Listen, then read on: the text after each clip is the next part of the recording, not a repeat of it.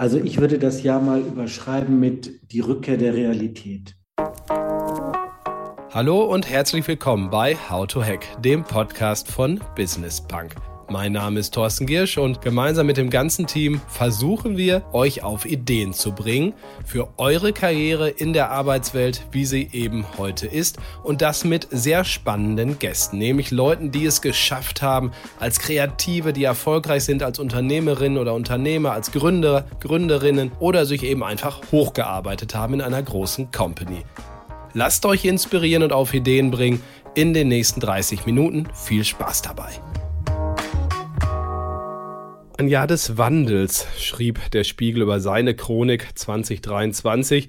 Nun gut, nun gibt es wenig Jahre, in denen so gar nichts passiert und sich überhaupt nichts tut, aber es war natürlich wirklich eine, naja, zwölf Monate mit ganz vielen tektonischen Platten, die sich verschoben haben in Politik, Gesellschaft und natürlich auch bei den Unternehmen. Kein guter Podcast kommt ohne Jahresrückblick aus. Den machen wir auch. Oliver Stock ist heute mein Gast. Er ist Herausgeber von Business Punk. Wir kennen uns seit vielen, vielen Jahren aus verschiedenen Stationen hier bei der Weimar Media Group, früher aber auch bei Handelsblatt und Wirtschaftswoche, wo wir ja beide gearbeitet haben. Hallo Oliver, ich grüße dich. Moin Thorsten. Ja, wo ist Deutschland Ende 2023? Die Hälfte krank, die andere Hälfte ein bisschen desillusioniert oder wie, wie ist dein Umfeld? Wie fühlt sich das alles für dich im Moment an am Ende dieses Jahres? Naja, es ist ja immer so am Ende des Jahres, dass man denkt, oh super, dass es vorbei ist, jetzt mache ich mal Ruhe, nächstes Jahr wird alles anders. Und in Wahrheit wird nächstes Jahr alles ganz genauso, wie es dieses Jahr gewesen ist. Nichts wird anders, es geht genauso weiter. Und am 8. Januar aller spätestens sitzen wir wieder da und haben die alten Themen. Ähm, das ist ja äh, der normale Ablauf. Aber ähm, du hast schon recht, es hat sich dieses Jahr einiges verändert und ähm, ich bin da mit äh, einer gewissen Ernüchterung und aus der wieder dann viel Zuversicht folgt durch dieses Jahr gegangen. Jetzt machen wir diesen Podcast ja, ist echt eine, eine, ordentliche Spanne für Unternehmerinnen und Unternehmer in mittelständischen Betrieben, für Markt und Mittelstand und aber auch für ja, die Young Talents äh, zwischen 20 und 40 sozusagen. Äh, was ist denn etwas, was vielleicht beide in diesem Jahr aus deiner Sicht am meisten bewegt haben dürfte, was, naja, wirklich so tektonische Platten sind, die sich verschoben haben? Also ich würde das Jahr mal überschreiben mit die Rückkehr der Realität. Und das hat ähm, was Hartes, weil die Realität ist hart, da kannst du ganz schön ähm, dir die Nase dran stoßen und dir eine Beule holen. Aber das hat auch was Gutes, ähm, weil ähm, gerade aus einer journalistischen Sicht die, die Wirklichkeit uns wieder eingeholt hat. Und wir sind Kämpfer der Wirklichkeit und sind Wegbereiter dafür, ähm, dass wir die Wirklichkeit auch wahrnehmen können. Wir sagen, was ist. Und deswegen war es aus journalistischer Sicht ein tolles Jahr, ähm, weil es uns neue Perspektiven, realistischere Perspektiven eröffnet hat. Ich kann das gerne ausführen, wenn du magst. Ähm, ich möchte aber gar nicht so lange quasseln. Vielleicht interessiert es dich gar nicht. Doch, doch, bestimmt. Also sag mal Beispiele, also Wirklichkeit, Realität. Meinst du damit Dinge wie Klimawandel kostet kein Geld? GEG, e also Heizungsgesetz war ja so ein Beispiel, wo wir ganz viel diskutiert haben. Elektroautos, jetzt am Jahresende ganz negative Nachrichten alles, das geht schon von allein mit den Elektroautos. Sind es solche Beispiele, wo du sagst, da waren wir nicht ganz in der Realität oder da hat sie uns eingeholt, weil es doch nicht so einfach ist mit den großen Herausforderungen? Ich würde ein bisschen weiter ausholen. Ich weiß nicht, wie äh, du die Weihnachtszeit verbringst. Ich hole mir immer so ein paar, paar Bücher, äh, von denen ich hoffe, dass ich mich mit ihnen über das Jahr, über den Jahreswechsel beschäftigen kann. Und was ich mir gerade wieder geholt habe, ist die, ist das, ähm, die Winterreise von Heinrich Heine. Und das ist eine Geschichte, die spielt im Jahr 1843. Heinrich Heine, nebenbei Düsseldorfer wie ich, ähm, der reist aus, ähm, aus den französischen Landen nach, äh, in, in, die Deutschen ein. Deutschland gab es so noch in, diesem, in dieser Form gar nicht und findet ein völlig vereistes, erstarrtes Land vor. Es geht schon an der Grenze los, dass die Zöllner seine, sein Gepäck auseinandernehmen und ähm, das ist im Grunde genommen dann eine Allegorie ähm, eben auf diese Winterzeit, alles erstarrt, alles unter Frost und ähm, er fragt sich, wieso bewegt sich in diesem Land nichts. Und genau das haben wir in den vergangenen Monaten erlebt, dass dieses Land in seiner Meinung und in seiner, ich würde auch manchmal sagen, in seiner Borniertheit festgefahren ist Ähm, wir haben eben ähm, an den Klimawandel ähm, geglaubt und haben geglaubt, dass wir das alles verbessern können. Wir haben ähm, an die Moral in der Welt geglaubt und ähm, gesagt, wenn wir uns mit unserer Moralvorstellung dieser Welt entgegenstellen, dann können wir die auch verbessern. Und ähm, diese, ja, diese, äh, diese Engstirnigkeit, würde ich sie nennen, ähm, die hat uns erstarren lassen. Und wir sind aber in der Realität ziemlich hart aufgeschlagen. Wir haben festgestellt, andere Länder machen es anders. Andere Länder haben andere Ansichten, andere Glaubensgrundsätze. Und wir sind halt nicht allein auf dieser Welt und es gibt verschiedene Lösungen und die bahnen sich langsam ihren Weg. Also ein Beispiel ist ähm, das, was wir ähm, letztes Jahr auch viel diskutiert haben, der Krieg in der Ukraine, der Angriffskrieg von Russland. Ähm, und wir haben gesagt, wir müssen nur die Ukraine lange genug unterstützen und dann wird sich das Ganze schon in unserem Sinne regeln. Und jetzt sieht es so aus, als würde sich es nicht in unserem Sinne regeln. Ich finde das nicht gut. Ich bedauere das und es ist auch, es ist eine, keine schöne Entwicklung. Aber die gute Entwicklung dahinter ist die, dass wir Realitäten zur Kenntnis nehmen. Und die Realität heißt, dass Russland ein großer Machtfaktor in Europa ist und bleibt und dass wir mit diesem Machtfaktor so gut es geht umgehen müssen und dass wir das nicht einfach ignorieren können oder ähm, mit Waffenlieferungen verhindern können. Und das, finde ich, ist am Ende eine positive Einsicht. Und davon gab es viele. Okay, das äh, ist deine Art. Ne? Du gehst immer positiv äh, an die Sachen ran. Ich glaube tatsächlich, wir haben auch die Regierung, die Ampelregierung hat, glaube ich, auch viel gelernt. Ne? Also zum Beispiel auch, wie man Gesetze richtig macht und auch. Genau das, genau das gleiche Prinzip. Ähm, die Ampelregierung ist mit, mit viel Tamtam -Tam gestartet. Ähm, ich glaube, wir beide waren auch am Anfang so, dass wir denen einige Vorschusslorbeeren gegeben haben und gesagt haben, Mensch, in dieser neuen Kombination von Rot und Grün und Gelb, das könnte ja was werden. Und dann haben wir als, als Beobachter festgestellt, die gehen ganz stur in eine Richtung. Und du hast eben das Heizungsgesetz erwähnt, was irgendwie so eine Art Höhepunkt dieser Richtung war, wo man gesagt hat, wir wollen die Welt so rum verbessern. Ähm, und so rum geht es eben nicht nur, weil die Welt dreht sich zwar in eine Richtung, aber es gibt immer zwei Perspektiven, mindestens zwei Perspektiven darauf. Und jetzt stellt die, diese Regierung, unsere Regierung fest, ähm, es funktioniert einfach nicht. Sie selber ist ähm, mit ihrem Haushaltsgesetz äh, oder mit ihrer Haushaltsführung da gescheitert. Ähm, aber die Welt drumherum sagt eben auch, nee, wir wollen das nicht. Wir wollen nicht eine so einseitige Marschrichtung haben. Und jetzt bewegt sich was. Jetzt müssen die sich da bewegen. Das ist eine harte Einsicht. Das ist die berühmte heiße Herdplatte, an der sich Kinder gerne verbrennen. Ähm, aber es führt eben dazu, dass wieder andere Perspektiven zugelassen werden. Und das stimmt mich wirklich froh, weil das genau auch unsere Arbeit bedeutet. Unsere Arbeit als Journalist ist, immer die andere Perspektive auch deutlich zu machen. Und ich glaube, unsere Arbeit hat Früchte getragen. Das war ein geiles Jahr. Das allemal. Starke Themen. Äh, Perspektive auf den Haushalt will ich auch noch mal kurz ansprechen. Also es geht ja um Schulden machen. Am Ende des Tages geht es ja um Schulden machen. Und ähm, gerade dieser Podcast ist ja spannend, weil wir ja verschiedene Generationen hier auch äh, verbal bedienen sozusagen. Viele Unternehmerinnen und Unternehmer fordern natürlich eine gewisse Hilfe bei der Umgestaltung auf äh, KI, auf Digitalisierung, fordern Hilfe natürlich beim Wandel äh, Nachhaltigkeit, die Investitionen, die dort getätigt werden müssen. Viele, jetzt stehen ja, die Bauern protestieren gerade ad, äh, vor dem Aus.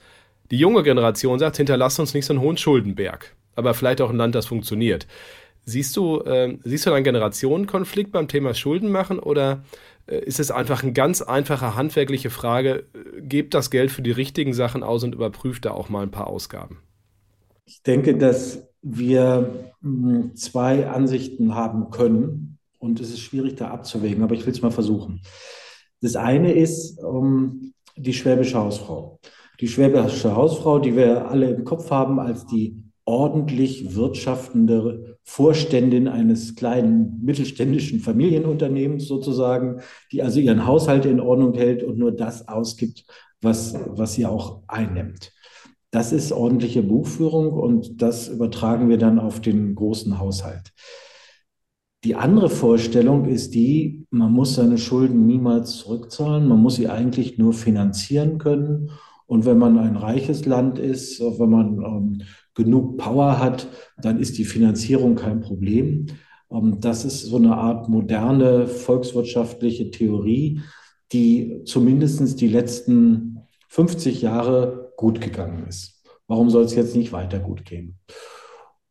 Dass das zahlreiche Verwerfungen mit sich bringt, zum Beispiel die, dass Geld eine Zeit lang immer billiger werden musste, weil sich die Staaten natürlich hoch verschulden und wenn die, wenn die Zinsen zu hoch sind, dann können sie das nicht. Ähm, das hat man da so als Kollateralschäden in Kauf genommen. Und ich glaube, was jetzt passiert ist, dass äh, man sagt, okay, die schwäbische Hausfrau können wir nicht ganz abschaffen. Jetzt versuchen wir der zumindest mal ansatzweise wieder nachzueifern. Aber im Grunde genommen wird es nicht so schlimm, weil wir diese, diese Dauerverschuldung und äh, diese, wir müssen Schulden nur finanzieren, aber niemals zurückzahlen, das ist das, das bleibendere Modell. Und ich glaube tatsächlich, so wird es auch kommen. Wir werden neue Wege finden, Schulden zu machen. Ähm, keine Politik ist darauf ausgerichtet, Schulden jemals zurückzuzahlen. Und ähm, die Forderung, das zu tun, die wird vielleicht vorne so vordergründig so ein Stück weit erfüllt. Dazu dient dann so eine Schuldenbremse, die am Ende ja aber umgangen wird. Und ähm, tatsächlich bleibt das Modell der unermesslichen Schulden dasjenige, was uns tragen wird. Ob es irgendwann knallt, ich weiß es nicht. Wir können jetzt auch nicht alle prägenden Politikerinnen und Politiker durchgehen, glaube ich. Über Herrn Scholz wird viel geschrieben. Äh, ich glaube, Herr Habeck ist irgendwie von, von einem, äh, einem der beliebtesten Politiker zu, zur Hassfigur geworden in diesem Jahr. Da könnte man auch stundenlang drüber sprechen, glaube ich, bei unserem Bundeswirtschaftsminister. Ich würde gerne mal den Fokus richten auf diese Generation von Politikerinnen vor allen Dingen auch, die ein bisschen jünger ist, auch so Richtung unserer Business-Punk-Hörerinnen und Hörer. Da fällt mir eine Annalena Baerbock ein, Außenministerin, die ja, was ja auch noch nicht so viele waren mit um die 40. Mir fällt eine Sanna Marin ein, äh, Ministerpräsidentin Finnland, die ja dann ähm, sehr beliebt war, dann aber auch zurückgetreten ist, äh, hier tanzenderweise ja auch gefilmt und so weiter. Ich glaube, die meisten haben die Bilder noch vom Auge. Würdest du jungen Leuten auch raten, in die Politik zu gehen, wenn Sterne auch teilweise so schnell verglühen ähm, und wenn man so unter Druck steht und sich praktisch ja gar keinen Fehler mehr erlauben kann, auch wenn es manchmal gar keine Fehler sind? Oder sagst du, wir brauchen mehr Politikerinnen und Politiker in dieser Alterskohorte, sonst wird dieser Wandel nicht gelingen?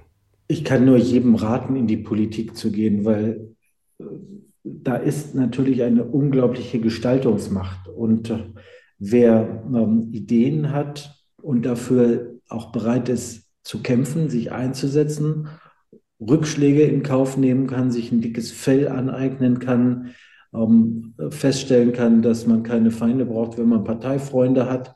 Also wer alle diese Qualitäten hat, ähm, der sollte in der Politik versuchen, seine Ideen durchzusetzen. Ich finde, es ist ein, ein höchst ehrenwertes Anliegen, für seine Überzeugung öffentlich einzustehen, zu kämpfen ja, und die Welt ein bisschen besser zu machen. Ähm, insofern ja, unbeschränktes Ja geht in die Politik, macht was draus. Die, die Namen, die du genannt hast, die würde ich ähm, höchst unterschiedlich beurteilen. Also die Finnin war mir sehr sympathisch, als ich sie tanzen sah. Und ich dachte, Mensch, super, so, ein, so, ein, so, eine, so eine Ministerpräsidentin, die, die fehlt uns eigentlich hier. 34 war sie damals, als sie die Wahl gewonnen hat. Ne? Das darf nur noch mal zur Info. Ja, ähm, wobei ich tanze auch gerne. Ähm, aber ähm, Annalena Baerbock sind wir natürlich jetzt viel näher dran. Auch die ähm, setzt sich ein für das, ähm, was, sie, was sie für richtig hält. Ähm, sie scheitert da häufiger dran und ich bin auch völlig anderer Meinung, aber das macht ja nichts. sie ist eine Exponentin dieser ja, moralorientierten Außenpolitik. Ich halte das für, für völlig Banane, ähm, aber sie findet das richtig und dann soll sie dafür kämpfen. Und ähm, ich kann das nur beobachten als Journalist. Ich kann mal einen Kommentar schreiben und sagen, ich sehe das anders. Aber auch das ist eine wichtige und auch eine gute Figur, an der man sich reiben kann oder ihr zustimmen kann ein großes Thema in diesem Jahr. Du hast am Anfang ja von, von Realitäten gesprochen, die wir jetzt auch, auch wirklich wahrnehmen. Vorher lief das so en passant mit. Ich glaube, in diesem Jahr ist es total aufgebrochen. Eine Gesellschaftsfrage, das Thema Bau. Immobilien, nicht nur Herr Benko ist pleite gegangen, ich war beim Elbtower jetzt ein paar Mal vorbeigefahren. Mal gucken, wie es dort weitergeht. Neues Wahrzeichen in Hamburg, das er ja jetzt eben nicht mehr finanziert. Mal gucken.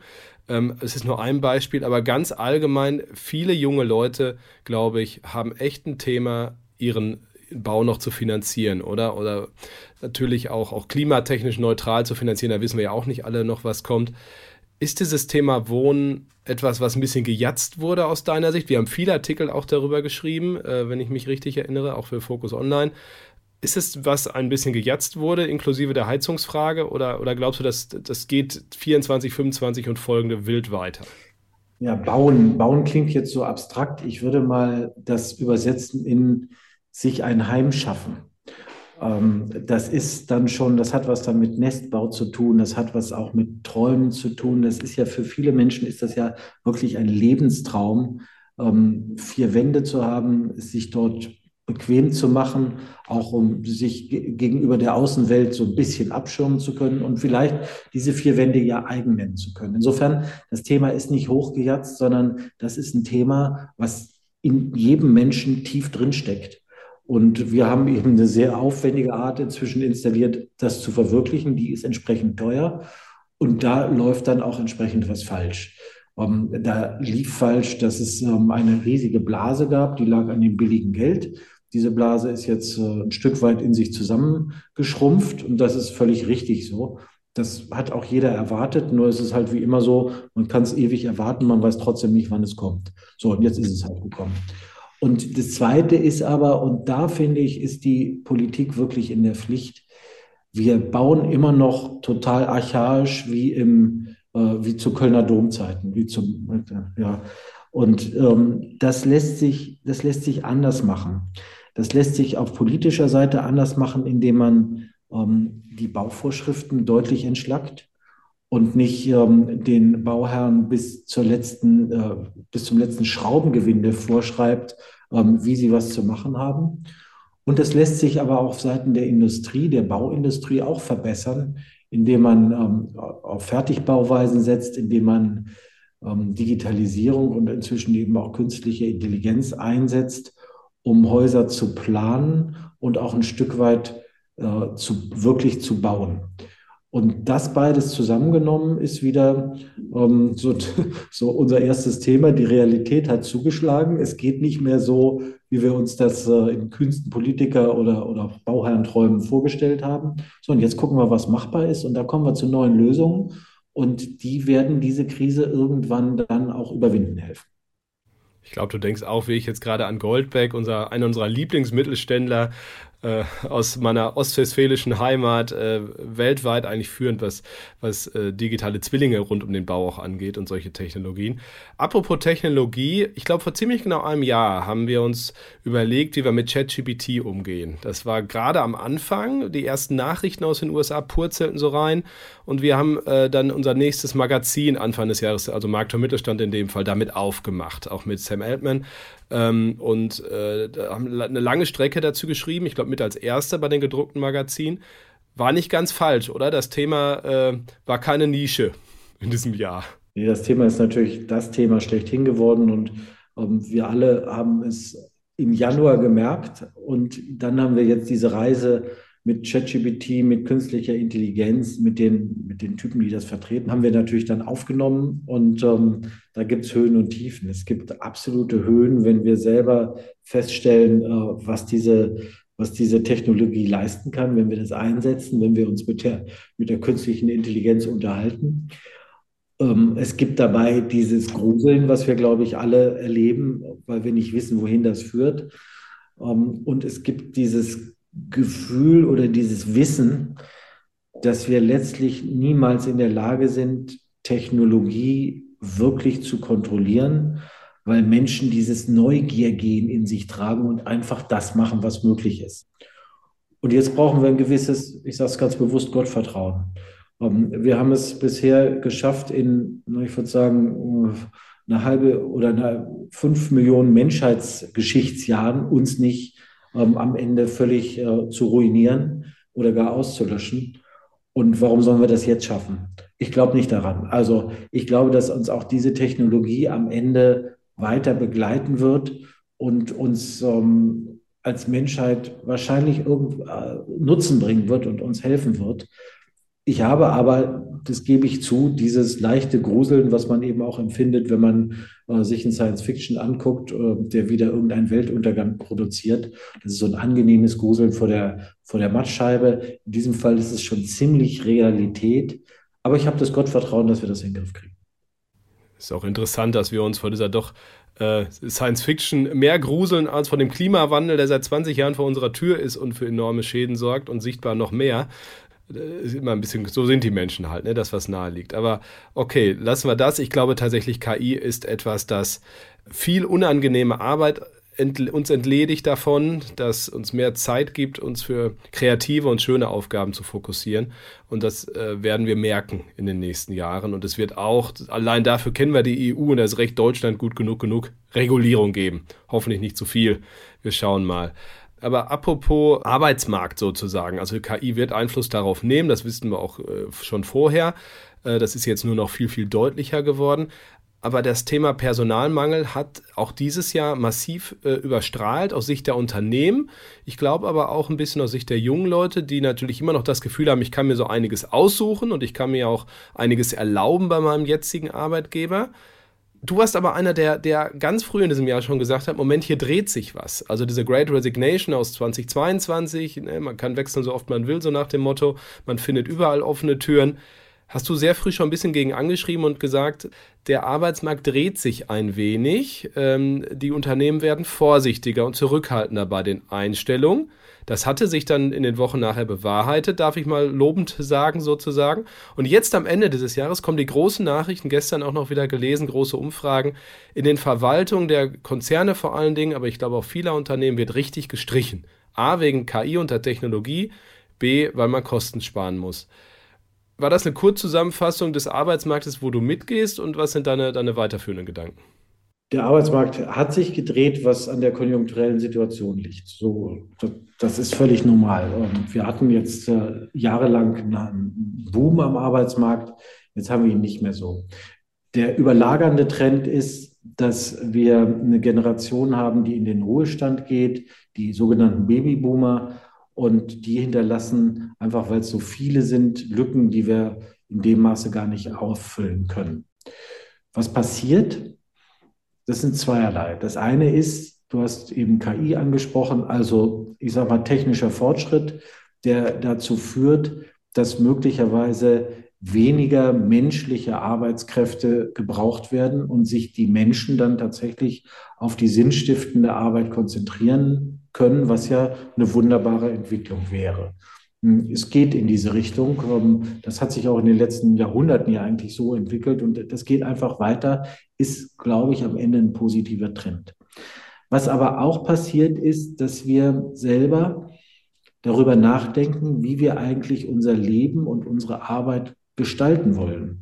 Konkret, warum müssen wir an sich dann, wenn der Gesetzgeber es mit irgendwie zwischen 65 und 68 Jahren für uns vorsieht, in den Ruhestand treten. Was ist das eigentlich für eine völlig irre Idee und für eine gigantische Bevormundung einer ganzen Generation, ähm, dass äh, dieser Generation jemand sagt, jetzt bist du aber altes Eisen. Ich glaube, das ist nicht nur mit Blick auf die Renten- und, und Pensionssysteme ähm, absolut eine, eine überholte Denkweise, sondern es ist auch mit Blick darauf, wie fit die Menschen lange bleiben, mit Blick darauf, dass Arbeit eines der sinnstiftendsten Angelegenheiten im Leben sein kann, ist das ein System, was überholt ist.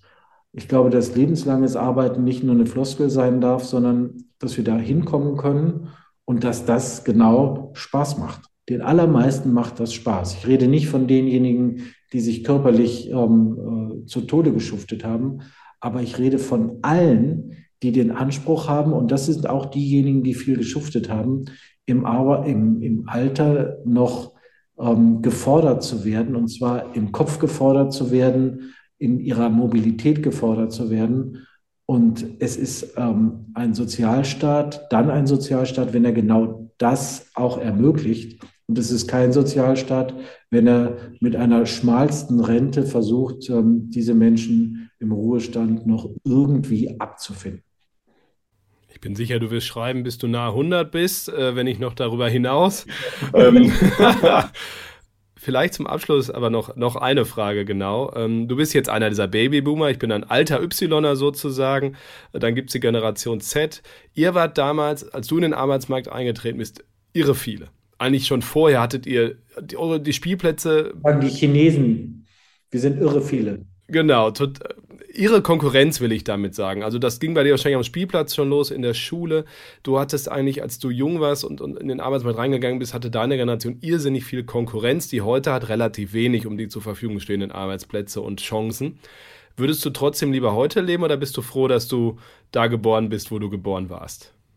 Ich habe ja Kinder und wenn ich denen nicht sagen würde, es ist super, was ihr alles für Chancen habt, dann würde ich ja als Papa was falsch machen. Insofern jeder lebt in seiner Generation und kann froh sein, in dieser Generation zu leben. Im historischen Rückblick gibt es ein paar, ähm, ein, ein, paar historische Momente, wo es, glaube ich, ungünstiger war zu, äh, zu überwintern als, ähm, als zu anderen Zeiten. Ich bin froh, dass ich ähm, damals diese Erfahrung gemacht habe, weil es mir half, genau zu wissen, was ich will. Ähm, nur mit dem, mit dem festen Vorsatz, ähm, dass auch tun zu können, ähm, bin ich damals da durchgekommen, äh, durch diese Situation, die du eben beschrieben hast. Und ich sehe an meinen Kindern, dass die manchmal nicht so genau wissen, was sie wollen und dadurch ähm, einfach auch mh, hm, nicht wirklich glücklicher sind.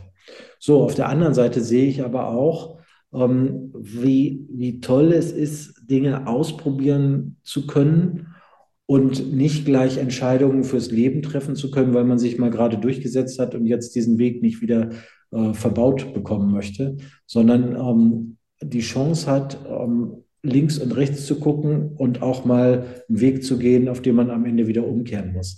Das ist eine echt einmalige Chance, die sich diese Generation da geschaffen hat. Ähm, wenn sie diesen Weg mit Neugierde gehen, ja, dann möchte ich manchmal in der Haut meiner Kinder stecken und sagen, ey, wie geil ist das denn? Mir liegt die Welt zu Füßen und ich muss nur zugreifen. Das ist, glaube ich, etwas, was man jeder Generation wünschen kann. Und die Generation, die jetzt in Deutschland gerade groß wird, die hat das im Grunde genommen. Ein schönes Schlusswort, wie ich finde. Olli, einen guten Rutsch wünsche ich dir. Vielen Dank für die Runde heute und wir sehen uns in 2024 wieder mit voller Stärke und viel Optimismus. Das war How to Hack, der Podcast von Business Bank. Vielen Dank, dass ihr dabei wart und ich sage euch, bleibt gesund und erfolgreich bis nächsten Donnerstag. Tschüss.